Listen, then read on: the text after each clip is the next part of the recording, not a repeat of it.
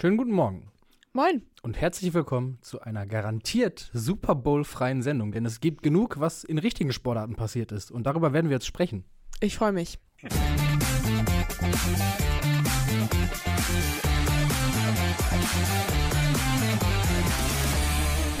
Beziehungsweise, ich freue mich natürlich nicht, denn eins der Themen bedeutet ja, dass es bei meinem Verein nicht so gut läuft. Das ist richtig. Kleiner Leak.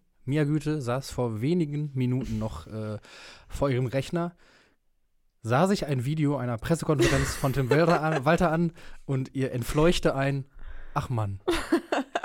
Ja, das beschreibt es, glaube ich, ganz gut. Wie ist deine Ähm, Gefühlslage an diesem Montagmorgen? Äh, Gemischt, sehr Okay. ambivalent. Ähm, ich habe ja selbst in den letzten paar Wochen, aber auch vor allem in den letzten Tagen, jetzt vor allem auch nach Freitag gesagt, ähm, ich glaube, ich habe sogar auf Twitter mich verleiten lassen zu dem Statement, alle raus, alle weg, ich habe keinen Bock mehr, Mhm. weil ich am Freitag auch extrem sauer war nach Ja. der äh, 3 zu 4 Heimniederlage gegen Hannover 96. Ähm, aber ich mochte Tim Walter als Typen eigentlich immer, bis auf so ein paar Aussagen, die zuletzt gefallen sind, Mhm. sehr, sehr gern. Ähm, ich habe ihn auch lange verteidigt, als ich meine, er war jetzt zweieinhalb Jahre beim HSV, so lange war Das ist sehr, sehr lange. seit äh, Frank Pagelsdorf in, in kein Trainer mehr da. Jahren gerechnet bestimmt zehn. ja, halt wirklich. Ähm, er ist bestimmt auch zehn Jahre gealtert in dieser Phase. Aber seit Frank Pagelsdorf war kein Trainer mehr so lange bei uns und er hat tatsächlich, und das muss man ihm wirklich zugutehalten und vielleicht das auch vorneweg, bevor es dann darum geht, warum es sportlich wirklich nicht mehr Mhm. Äh, funktioniert hatte zuletzt. Er hat es wirklich geschafft. Ähm, ein, ich finde dieses Wort Schulterschluss, das ist natürlich totgeprügelt bis zum geht nicht mehr im Fußballkontext, aber es stimmt Er einfach, hat den Verein dass er geeint. Ja, nicht nur den Verein, sondern auch Verein und Stadt auf irgendeine Okay, Art und Weise. Also wenn man sich mal, klar, er hat, ähm, Daniel Schun zum Beispiel hatte diese Chance gar nicht, sein Vorgänger, aufgrund von Corona, Mhm. aber wie sich die Zuschauerzahlen allein im Volkspark entwickelt haben in den letzten zweieinhalb Jahren in Tim Walters Amtszeit, das ist schon krass dafür, dass äh, der HSV nun auch schon so lange in der zweiten Liga spielt und man eigentlich sich denken könnte, so langsam werden die Leute genervt davon, dass es nicht klappt, aber es hat halt immer wieder, immer wieder gab es volle Hütte, auch zuletzt noch. Ähm, und tatsächlich hatte man vor allem in der letzten Saison, finde ich, also in der Vorsaison, das Gefühl, dass, oder das habe ich zumindest auch anekdotisch so wahrgenommen, dass sich die Leute auch für den Fußball, den Tim Walter spielen lassen, haben begeistern lassen. Also Offensivfußball, mal eine Idee mit Ich Ball also- haben. Und der ist natürlich auch einer, der die Leute ein bisschen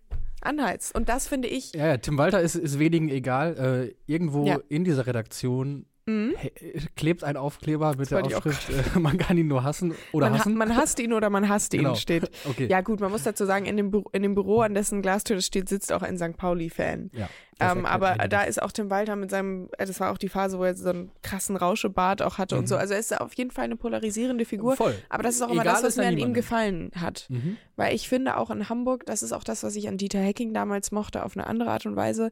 In Hamburg brauchst du einen Trainer, der sich nicht umschubsen lässt von dem Umfeld, von den Medien etc. pp. Klar, so Aussagen wie ich gucke keine zweite Liga oder ähm, mir fällt übrigens jetzt erst der Trainer Rausschall hier an, herrlich. ähm, ähm, so Aussagen wie ich gucke keine zweite Liga oder dieses ständige, wir schauen nur auf uns oder die, die sagen Hamburg immer zweite Liga, die wissen nicht, dass wir nächstes Jahr in der ersten Liga spielen, die fallen, fallen einem zweifelsfrei auf die Füße, wenn man dann dreimal hintereinander den Aufstieg nicht schafft. Ja. Das, das stimmt.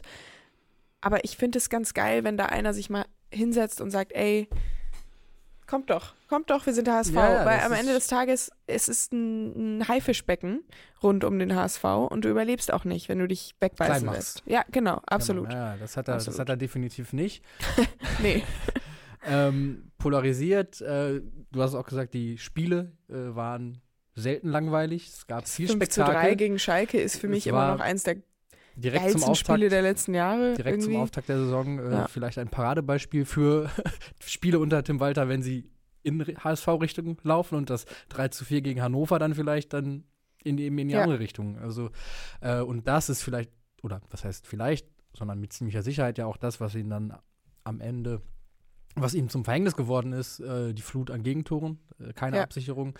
Ähm, Wir haben jetzt acht Gegentore oder sieben oder acht, ich weiß Ja. gerade gar nicht genau, aber sieben oder acht Gegentore in zwei Heimspielen seit Rückrundenstart kassiert. Das beim Kicker noch, noch gelesen, äh, dass Jonas Bold den Auftrag erteilt hätte in der Winterpause, dass er den Schnitt an Gegentoren äh, doch bitte senkt. Und äh, seitdem ja. ist er, glaube ich, von 1,3 auf 2,25 oder so gestiegen.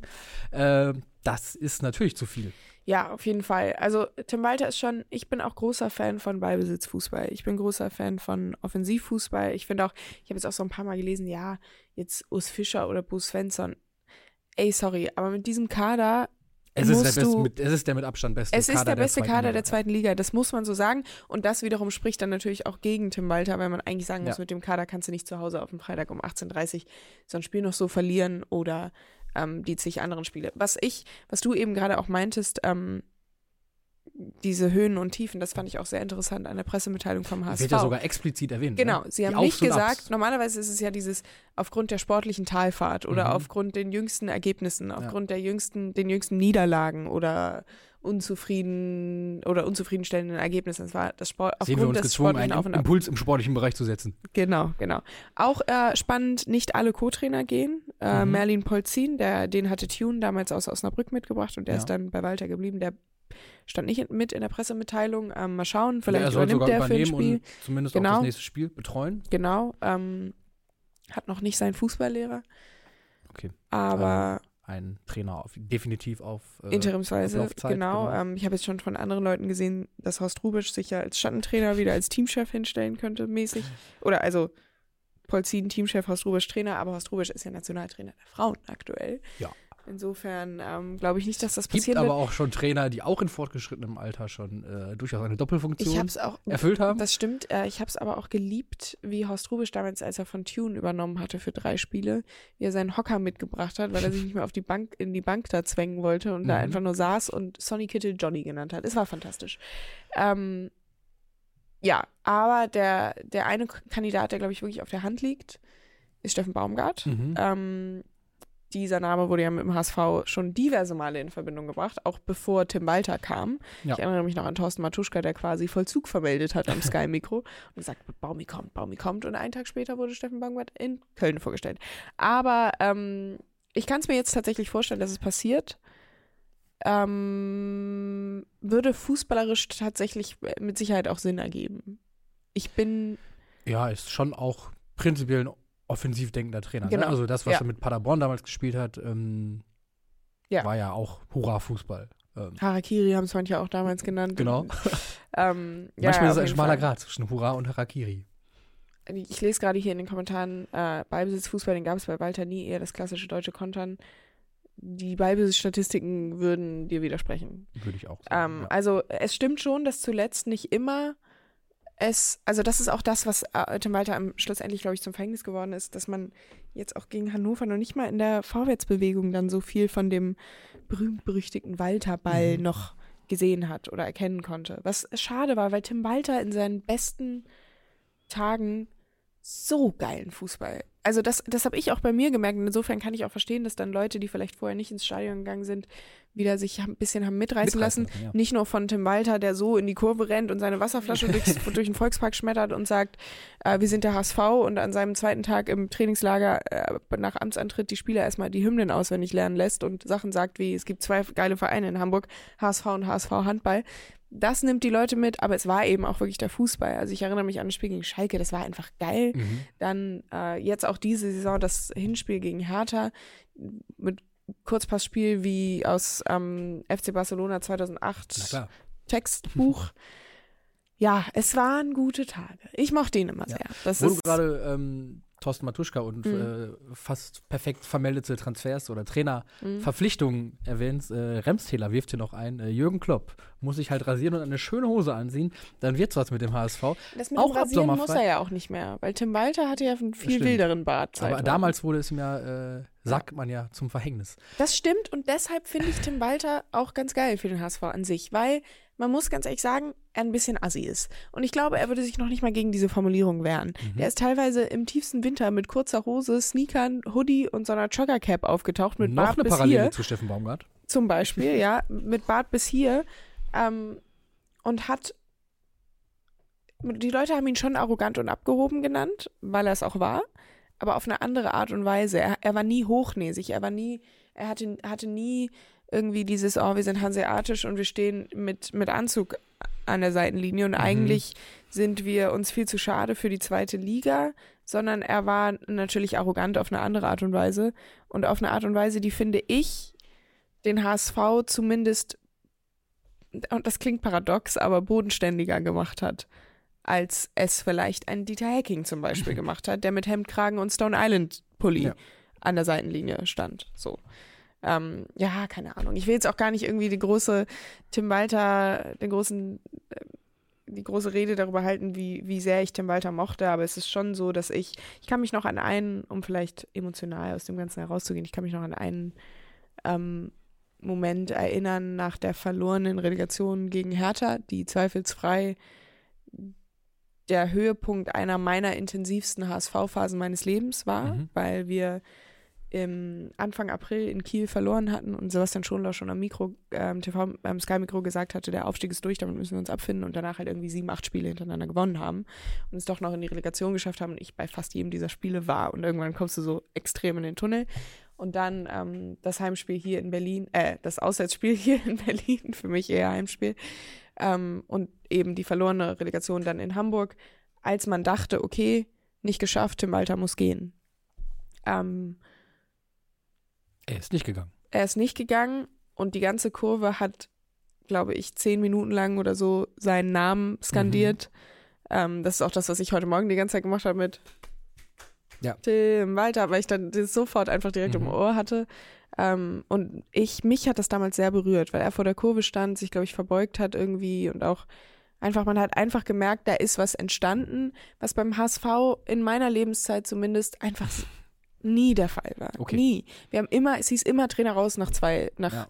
nach zwei Spieltagen. Ich hatte, zuletzt hatten wir jetzt ein, zwei Trainer, die ich echt sympathisch fand. Äh, Daniel Thune, Tim Walter und ja, auch irgendwie krass, dass ich gar nicht mehr weiß, wie es sich anfühlt, einen Trainer zu entlassen. Auch so mitten in der Saison. Mhm. Das hatten wir lange nicht mehr. Und Endlich mal wieder. und eine Sache noch. Ähm, schön, wer sich heute Morgen wieder so alles bei mir gemeldet hat. also gar nicht jetzt so schlecht gemeint oder irgendwie sowas, aber es ist, ich Ja. merke dann ja schon, äh, wie mein Umfeld, auch die, die eben nicht so viel mit Fußball zu tun haben, den HSV mit mir assoziieren. Und ja, dann mit so. dir und Tim Walter offenbar auch. Und vielleicht auch sogar mit deiner Verbindung zu Tim Äh, Walter. vielleicht. Ich, ja, ich, ich mochte Tim Walter immer gern. Ja. Naja. Ähm, Bye bye. ich entnehme den Kommentaren zweierlei. Zum einen, dass äh, der Stream ein bisschen wackelt. Das liegt daran, ich glaube, Oh. Felix hat es auch gerade schon erklärend in die Kommentare selbst geschrieben. Äh, wir haben heute Techniker im Haus, die äh, sorgen dafür, dass demnächst so etwas nicht mehr passiert, hoffentlich, dass unser Internet noch stabiler wird. Äh, und zum anderen äh, scheint deine äh, Meinung, dass Tim Walter nicht hochnäsig wäre, ein bisschen auf Widerspruch zu treffen. Also ich, ich, ich kann das total verstehen, deswegen habe ich auch gesagt, Ja. es wird paradox. Er war durchaus arrogant, aber nicht in diesem klassischen HSV-Sinne. Mhm. den man aus den letzten 20 Jahren kannte. Dieses, wir So wollen keinen, genau, nicht dieses, nicht dieses, wir wollen keinen Trainer mit zerrissenen Hosen. Mhm. Das meine ich damit, sondern er war ein Trainer mit zerrissenen Hosen, ohne tatsächlich je welche getragen zu haben. Also, Wie poetisch. äh, keine Ahnung. Nee, aber das finde ich gut. aber äh, wie gesagt, ähm, es, ist, es, ist die, es ist die richtige Entscheidung. Zweifelsfrei ist es die Mhm. richtige Entscheidung und ich war auch zunehmend genervt von Tim Walter in den letzten Wochen. Auch Aussagen wie, ich bin hier nur für den Sport zuständig und er wollte sich nicht zu den, ähm, zu den Protesten gegen rechts äußern, die in Hamburg ja Ausmaße angenommen haben, wie in sonst keiner anderen deutschen Stadt. Das fand ich äh, nicht so cool. Das hat mich sehr geärgert. Ähm, Tim Walter ist raus, Mia sollte drüber wegkommen. Ja, da brauche ich jetzt eine Sekunde für. Ja. Aber. Ihr wisst doch alle, ähm, wie das ist. Manchmal geht das nicht so schnell. Da braucht man seine Zeit. Trennung, Trennung können wehtun. Absolut. Aber äh, ein Schritt bei der Verarbeitung ist ja manchmal die Suche nach jemand Neuem. Du hast gerade schon äh, Steffen Baumgart ins Spiel Klar. gebracht. Ähm, Aber ich- mein Favorit ich ist würd- klar. Äh, Mourinho. Klar. Versteht sich von selbst. Ähm, möglicherweise wird demnächst noch ein anderer ehemaliger Mhm. oder ein Trainer mit HSV-Vergangenheit frei. Dimitrios Gramotzis scheint beim 1. FC Kassel sehr zu wackeln. Ich glaube aber nicht, dass er Das glaub beim HSV eine ernsthafte Option ist. Das glaube ich auch nicht. Ähm, ich würde Horst Rubisch nie ausschließen. Ähm, aus Prinzip. Allerdings finde ich den Zeitpunkt zu früh für Rubisch. Rubisch wäre schon eher einer für die letzten vier, fünf Spiele, Genau. nicht für die letzten, äh, was haben wir, zehn, zwölf oder so. ich glaube auch, dass er da keinen Bock drauf hat. Ähm, ja, Felix Magath, hast du Bock? Nein, ich würde sagen, bevor wir ähm, in allzu wilde Spekulationen naja, ich glaube, abdriften- Felix Magath ist gar nicht so wild. Ganz ehrlich. Wäre wär das- schon sehr wild. Ja, also es wäre sehr wild, Ja. aber ich würde es dem HSV zutrauen. Also jetzt mal, um vielleicht eine andere Personalie nochmal ins Spiel zu bringen, die sehr, sehr, sehr lange an Tim Walter festgehalten hat. Jonas Bold.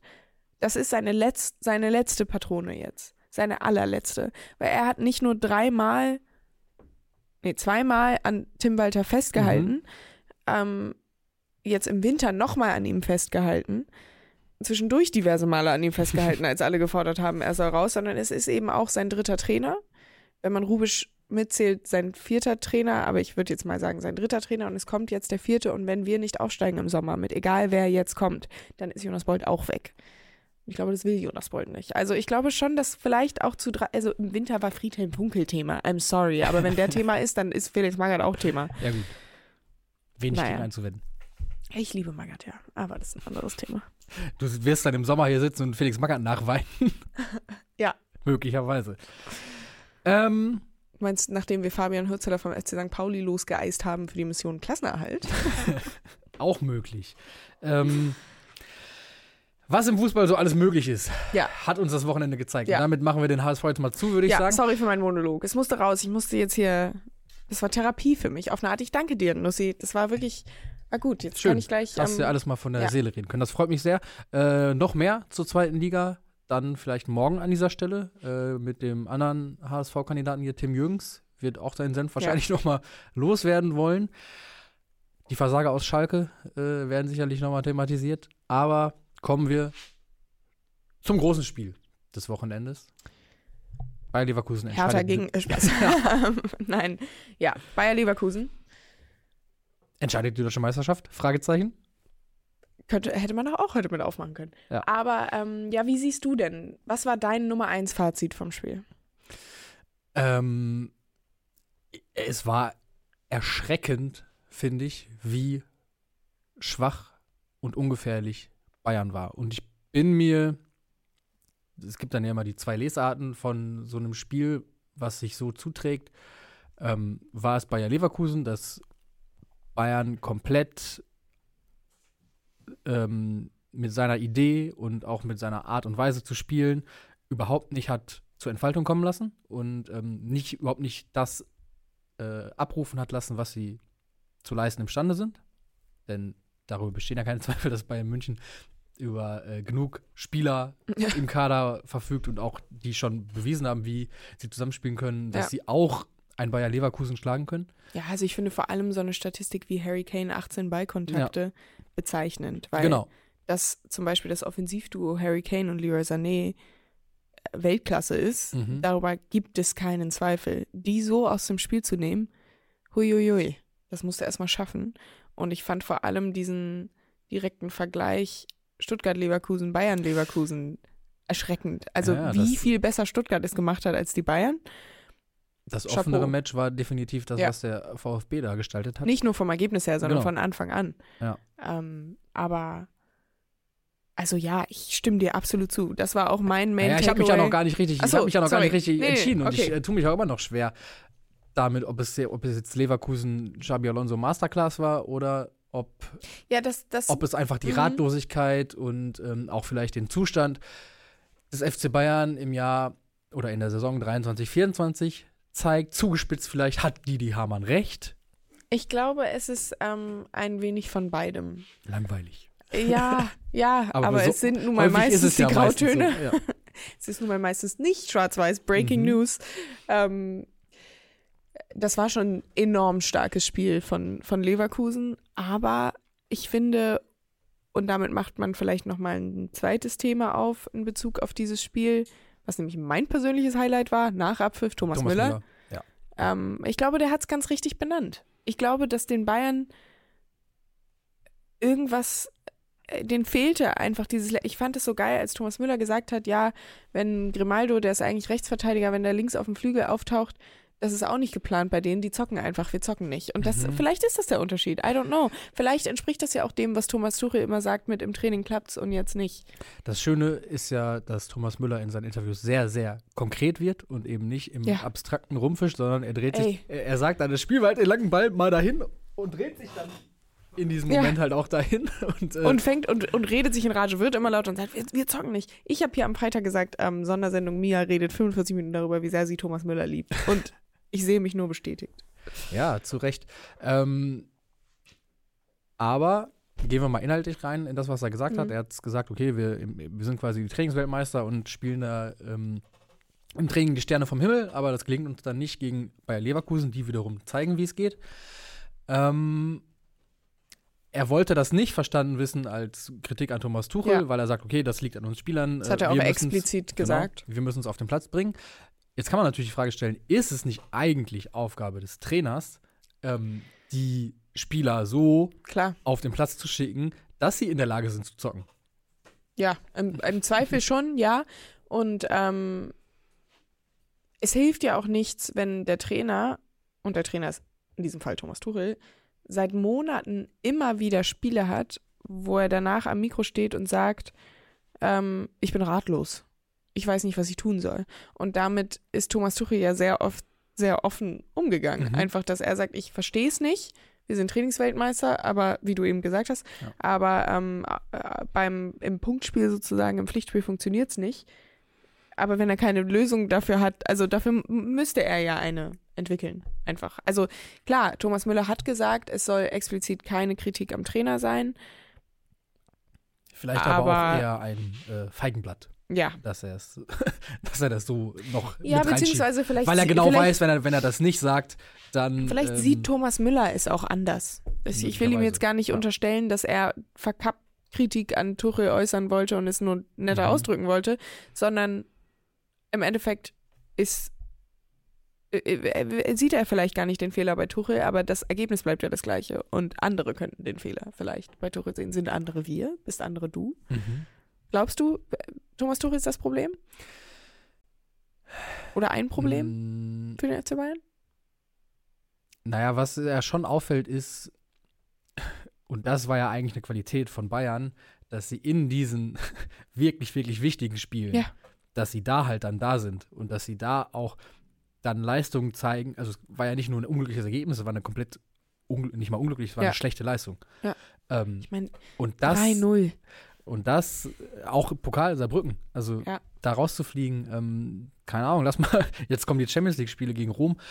Ähm, und das war halt die Stärke des FC Bayern in den vergangenen zehn Jahren oder mehr, dass sie halt in diesen, in diesen Spielen dann eben ähm, mit ganz, ganz wenigen Ausnahmen dann aber sowas von da waren. Und dass Ja. das jetzt nicht der Fall ist, sollte, würde ich sagen, ähm, den Großkopferten in München durchaus zu denken geben. Und Ja. äh, ich bin mir sicher, dass sie auch damit beschäftigt sind, gerade sehr viel zu denken. Ähm, man muss aber dazu sagen, dass natürlich auch die Kaderzusammenstellung es Thomas Klar. Tuchel nicht einfach macht.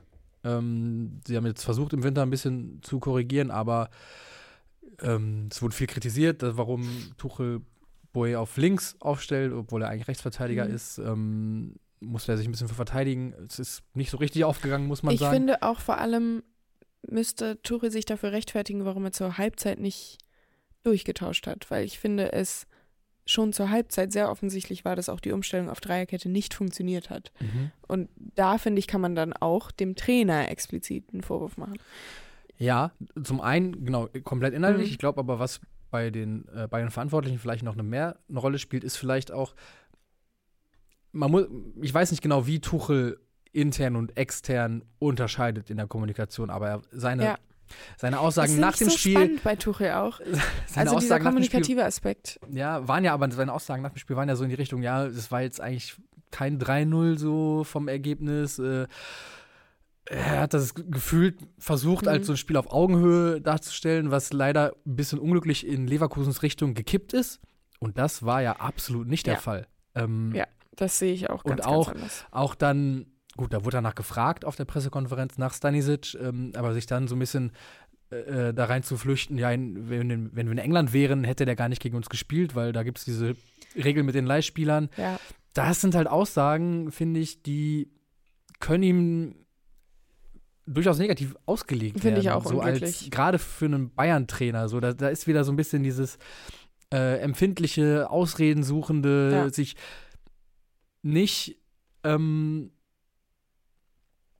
ähm, ja, er hat ja vorher vor, vor dem Spiel quasi gesagt, äh, Hosen runter, Karten auf den Tisch und so. Und das macht er nach den Spielen nicht. Ja, absolut. Ich fand diese Stanisic-Aussage auch, also äh, das ist halt so offensichtlich, sehr offensichtliches nach Ausreden suchen. Das fand ich auch äh, kritisch. Ich war am Samstag bei Calcio Berlin und da hatten wir über das Thema gesprochen und da hieß es dann, also über das Thema Thomas Tuchel und da ähm, hatte Niklas Levinsohn, Ex-Elf-Freund Vor oder nach dem Spiel?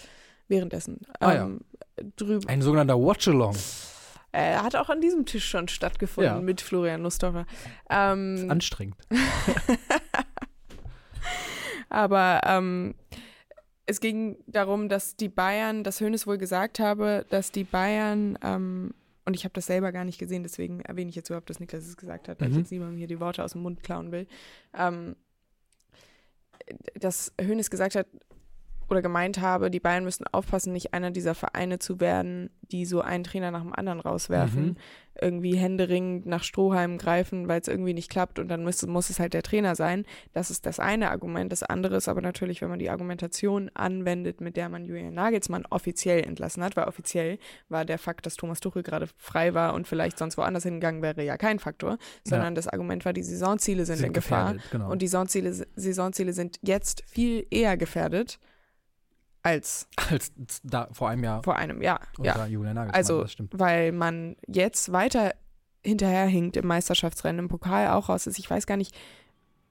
Nee, in der Champions League war man au- mit Julian Nagelsmann auch noch nicht draußen. Thomas Tuchel hat ja, ist ja gegen Manchester City rausgeflogen. Ja. Also die Saisonziele sind jetzt gefährdeter als letztes Jahr um die Zeit, als Julian Nagelsmann oder einen Monat später, als Julian Nagelsmann entlassen wurde. Ähm, also wenn man nach der Argumentation gehen müsste, die die Bayern sich letztes Jahr selber, und das ist natürlich auch immer gefährlich, wenn man nämlich erstmal so anfängt, wenn man erstmal sagt, okay, wir entlassen unsere Trainer, wenn wir zu dem und dem Zeitpunkt so und so dastehen, dann kommen halt die Fragezeichen, wenn es im nächsten Jahr genauso beziehungsweise schlimmer aussieht. Es könnte eine ähm, große Ironie des Schicksals Saison werden. Ähm, Harry Kane wechselt zu den Bayern und Mhm. holt keinen Titel. Ja. Ähm, und Thomas Tuchel, den die Bayern geholt haben, weil sie Stimmt. ihre Saisonziele gefährdet sahen, geht vielleicht als der Trainer in die Geschichte ein, der die Bayern-Dominanz in der Bundesliga bricht. Stimmt, stimmt. Ja. Also ähm, Huiuiui. wären mal wieder Geschichten, die so oder so ähnlich nur ein gewisser Sport zu schreiben vermag. Nicht der American Und Football. zwar nicht der American Football. Ähm, gehen wir vielleicht aber mal Ja. zu den Siegern der Partie, nämlich zu Bayer Da war Leverkusen. ja was. Ähm, wer soll sie jetzt noch aufhalten? Sie selbst. Also wenn, dann nur sie selbst, weil wenn sie jetzt Ja. einfach so weitermachen wie bisher, dann wird Bayer Leverkusen Meister. Das Ja. kann man äh, getrost so sagen, weil fünf Punkte ist schon ein ordentliches Polster. Es sei denn, du fängst halt auf einmal an, zwei Spiele zu verlieren und die Bayern gewinnen. Also äh, Mhm. klar, Milchmädchenrechnung, so. Äh, ähm, aber wenn, ja, also das war eine absolut, absolut überzeugende Leistung. Die spielen mit einem Selbstverständnis, als hätten sie schon 20 Titel gewonnen in den letzten fünf Jahren, finde ich. Sie zocken, um es in Thomas Ja. Müllers Worten zu sagen, und das ist einfach geil mit anzusehen. Naja, und es ist, also, ich glaube, natürlich können sie selbst nur sich aufhalten. Ja. Aber ich sehe das auch absolut nicht, denn da ist ja keiner mehr, der irgendwas mit Vizekusen mit diesem Wort irgendwie anfangen kann oder sonst was. Oder der, der anfängt äh, nachzudenken oder zu grübeln.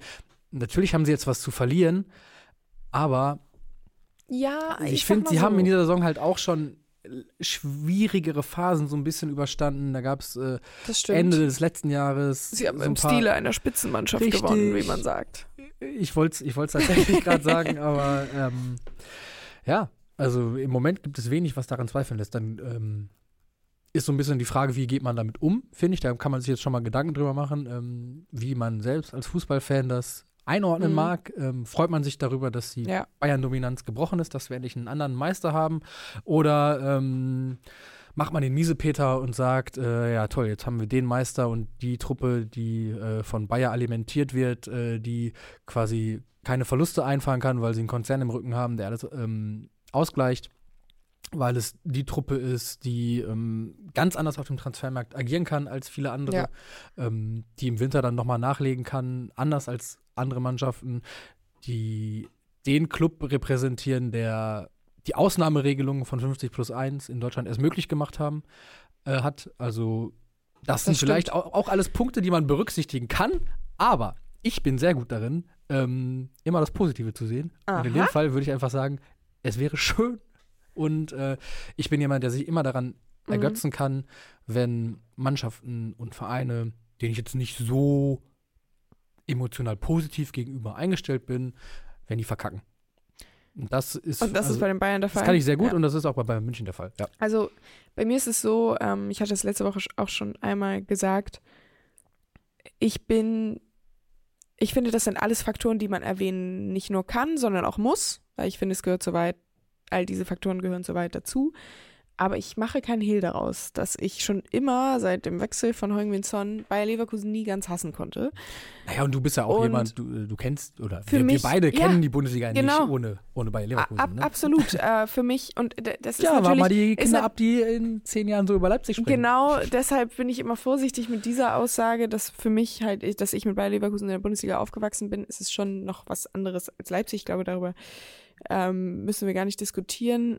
Aber ich muss auch ganz ehrlich sagen, dass, dass Leverkusen in diesem Jahr ganz, ganz viel mit mir macht. Xabi Alonso ist ein Faktor, weil der halt einfach ein cooler Typ ist. Ich fand es auch herrlich, wie er ähm, durchs Bild spaziert ist, da nach Abpfiff. Mhm. Und er, er, ha- er hat nicht ihn hier gemacht, er hat nicht Mhm. den Mourinho gemacht, er hat nicht gegrinst, er hat nicht, aber man hat es ihm so angesehen. Man hat in seinem Gesicht, ich, ich fand es herrlich, es hat so ein leichtes Grinsen gezuckt, aber es kam Mhm. nicht ganz raus. Fand ich wundervoll. Aber auch einfach die Art und Weise, wie sie Fußball spielen, die, die Spieler, die da kicken, von einem Grimaldo bis zu einem Chaka bis zu Florian Wirtz und also ich finde, es ist einfach eine geile Truppe und ich merke einfach bei mir selber, wie ich mich durchaus davon Ja, begeistern. natürlich, wer, wer Fußball, Lasse. Sport mag, Ja. Muss diese Äh, Truppe lieben. Das, das Also, stimmt, das stimmt. Und ähm, auch ich kann mich durchaus daran erfreuen, Mhm. ähm, wenn die Bayern hin und wieder stolpern. Insofern ja, lasse Meister werden. Ähm, der Vollständigkeit halber, äh, es hat hier gerade jemand eingeworfen, ich suche es gerade raus. Äh, Norman Zwillig, das ähm, Grimaldo zumindest, das Wort Vizekusen sehr wohl zu kennen scheint. Ähm, natürlich werden gerade Spieler dann auch laufend Mhm. darauf angesprochen. Ich Ähm, glaube auch, das Fass will ich gar nicht zu groß aufmachen, aber Okay. ich glaube, dass Vereine durchaus oder dass jede Form von sozialen Kollektiven, also egal ob es ein Unternehmen ist, ein Verein, eine Stadt, ein Land, ein Kontinent, ein, eine Familie, was auch immer, durchaus so auch über Generationen oder eben über Spielergenerationen hinweg gewisse Muster und Identitäten und Mentalitäten entwickeln können. Ich glaube, dass das durchaus Thema werden kann. Man hat zum Beispiel, um dann wieder den Bogen zu Tim Walter zu schlagen, beim HSV gesehen, dass dieses, dieses Frühjahrsding gibt es zwar mittlerweile nicht mehr wirklich, Mhm. aber dieses, wenn es ernst wird, es gibt auch einzelne HSV-Spieler, die das mal so formuliert haben. Dass selbst, äh, das war dann zu Die Zeiten Angst von der Daniel Angst. Thune, dass selbst Spieler, die nicht dabei waren in den letzten Jahren, sich von anderen haben anstecken lassen Mhm. oder von den Verantwortlichen haben anstecken lassen. Also dass das durchaus, glaube ich, ein Faktor sein kann. Trotzdem wirkt es natürlich jetzt aktuell überhaupt nicht so, als ob da irgendwer dran denken würde, sich demnächst einzuscheißen. Ja, um genau. es mal so weil- zu formulieren. Ich finde eben auch, weil sie in dieser Saison eben schon so viele Feuertaufen, kann man es vielleicht nennen, dann äh, Ja. erfolgreich bestanden haben. Eben die Spiele gegen Bayern, aber eben auch haklige Spiele, wo es eng war bis zum Ende, die sie dann gewonnen haben. Ja. Ähm, sie haben gezeigt, dass sie äh, mit, mit der zweiten Mannschaft oder mit, dem, mit der vermeintlichen B-Besetzung äh, sowas von gut auch dann ähm, ein bisschen rotieren können und äh, Pausen verschaffen können den Spielern, die dann in den wichtigen Spielen vielleicht noch ein bisschen entscheidender sind. Ähm, Europa League-Spiele, die sie trotzdem klar gewonnen haben, wo Spieler auf dem Platz standen, die sonst nicht so häufig zum Einsatz kommen.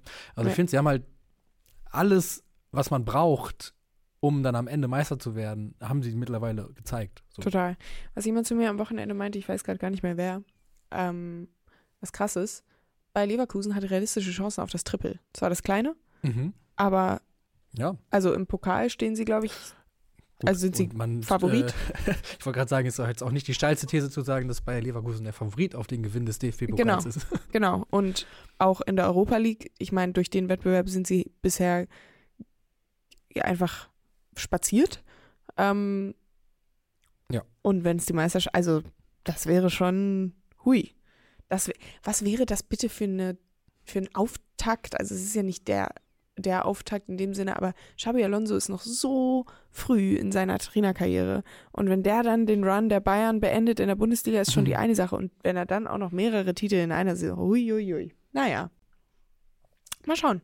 Ja. Ich bin gespannt. Könnte, könnte der Beginn einer vielversprechenden Trainerkarriere sein, um es mal, um es mal vorsichtig zu formulieren. Steile These, Nussi. Ja, Mia, es gab noch so, so viel anderes äh, an diesem Wochenende. Ähm, ich würde sagen, wir machen Ja. einfach, wir erwähnen an, einiges einfach mal nur, um es erwähnt zu haben und ich schiebe das dann darauf ab, dass du morgen mit Tim in der gebotenen Ausführlichkeit darüber sprechen wirst. Exakt. Wir haben am Freitagabend den Dortmunder Sieg über den SC Freiburg, ähm, was vielleicht dann darauf hindeutet, dass das 0 zu 0 in Heidenheim eher ein kleiner Ausrutscher war. Ähm, Ja. Wir haben äh, die Heidenheimer, die das achte Spiel in Folge ungeschlagen bleiben. Ähm, Das ist langsam eher Richtung absurd. Europa sich schleichen, als äh, in ernsthafte Abstiegsgefahr zu rennen.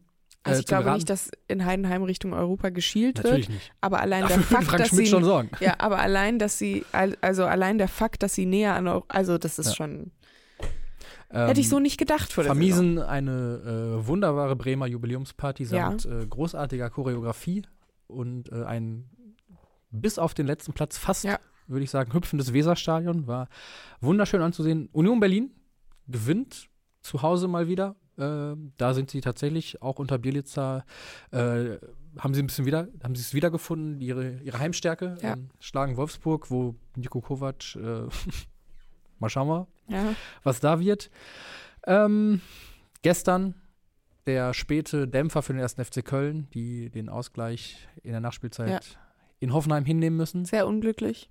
Ja, wobei, glaube ich, nach dem Spielverlauf und Klar, aber so ein spätes Gegentor ist natürlich, natürlich immer ist, bitter. äh, Das sind natürlich, gerade aus Kölner Sicht, dann Ja. sind das die Spiele und Punkte, die du halt brauchst. ja, wobei sie ja jetzt schon wieder, was sind das, vier Punkte oder sowas haben auf ähm, also Ja, äh, Sie sind vier auf- Punkte vor Mainz auf Sie dem stehen auf jeden Relegationsplatz Fall- und fünf Punkte hinter Union auf Rang 15. sie stehen auf jeden Fall wesentlich besser da als noch vor ein paar Wochen. Ja, das stimmt. Und das ist vielleicht auch wirklich das Verdienst von Timo Schulz. Ähm, wer sich dafür interessiert, was sich unter ihm verändert, verbessert und vielleicht auch gleich schlecht geblieben ist, äh, dem sei die Analyse von Tobias Escher bei uns auf der Seite ans Herz gelegt.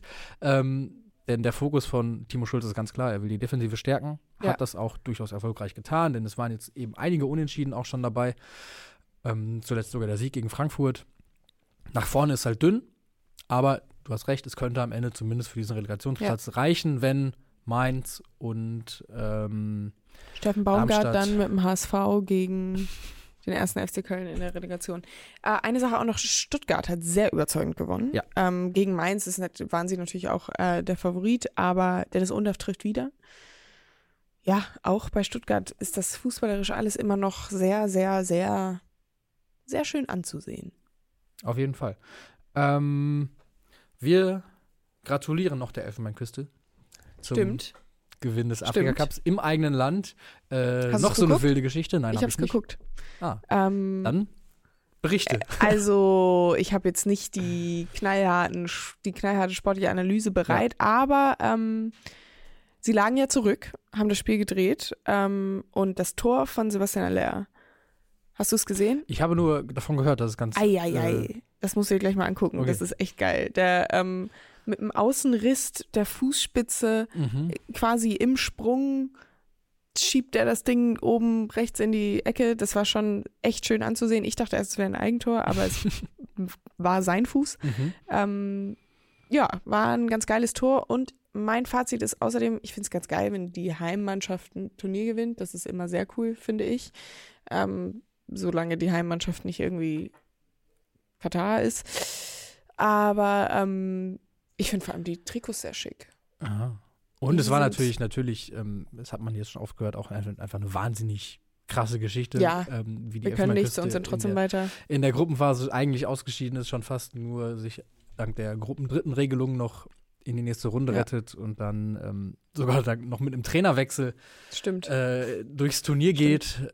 Eigentlich mit einem Trainer, der auch nicht der Wunschkandidat war, ähm, das Ding dann holt. Also ja, auf jeden Fall. Äh, solche Geschichten schreibt tatsächlich nur der Afrika Cup. Das ist sogar nochmal eine Zuspitzung von solche Geschichten Äh, schreibt nur der Fußball. Fantastisch fand ich auch, dass die Kollegen von Sport Digital gestern während der Ausstrahlung des Afrika-Cup-Finales zwischen der Elfenbeinküste und Nigeria ein Trikot verlost haben von River Plate oder Boca Juniors. Das fand ich sehr random, aber irgendwie lustig. Das hätte ich ist mal auch geguckt, ein ich hätte vielleicht, Takeaway. hätte vielleicht Ja. mitgemacht. Ja, welches Ja. hättest du dir gewünscht? Boca. Bocker. Dachte ich es mir doch. Nun gut, Nussi. Ich würde sagen, für heute sind wir durch und äh, versprechen, dass wir morgen alles, was wir heute nicht besprechen konnten, wie zum Beispiel das große Thema der Fanproteste, Ja. ähm, nochmal mit der gebotenen Ausführlichkeit behandeln. Felix Kropper hat das Mikrofon so in der Hand, als wäre er geneigt dazu, etwas da reinzusprechen. Ja, ja, ja. äh, Ich einmal das Mikro auch anmachen. So, ich würde äh, nur noch mal auf unsere Kurvenschau hinweisen. 0170 924 6677. Wir haben im Hintergrund schon Bilder von Roman, Tanja und äh, Julian gesehen Vielen Dank. ähm, vom Spitzenspiel. Die waren alle da. Aber wir freuen uns natürlich auch über Einsendungen aus der ganzen Welt, damit wir in diese Stadien dann schauen können. Ja. Und ansonsten natürlich noch Daumen, Daumen, Daumen. Genau, das sowieso. Ähm, wir machen auch einen Deal, einen Tausch. Äh, ihr lasst Daumen da und äh, ein, einen haben wir noch, Freunde. Es ist Karneval. Kamelle. Hier, Gut getroffen, Nussi. oder? Vielen Helau Dank. Und Alarm. Gut getroffen. Wir sind raus. Ah, ich weigere mich. Ich nehme nicht teil am Karneval. Buh. Ich bin ein bisschen traurig, dass ich äh, nicht kann. Aber Verkleidest du dich morgen? vielleicht. Ich freue mich drauf. Macht's gut. Ciao, ciao.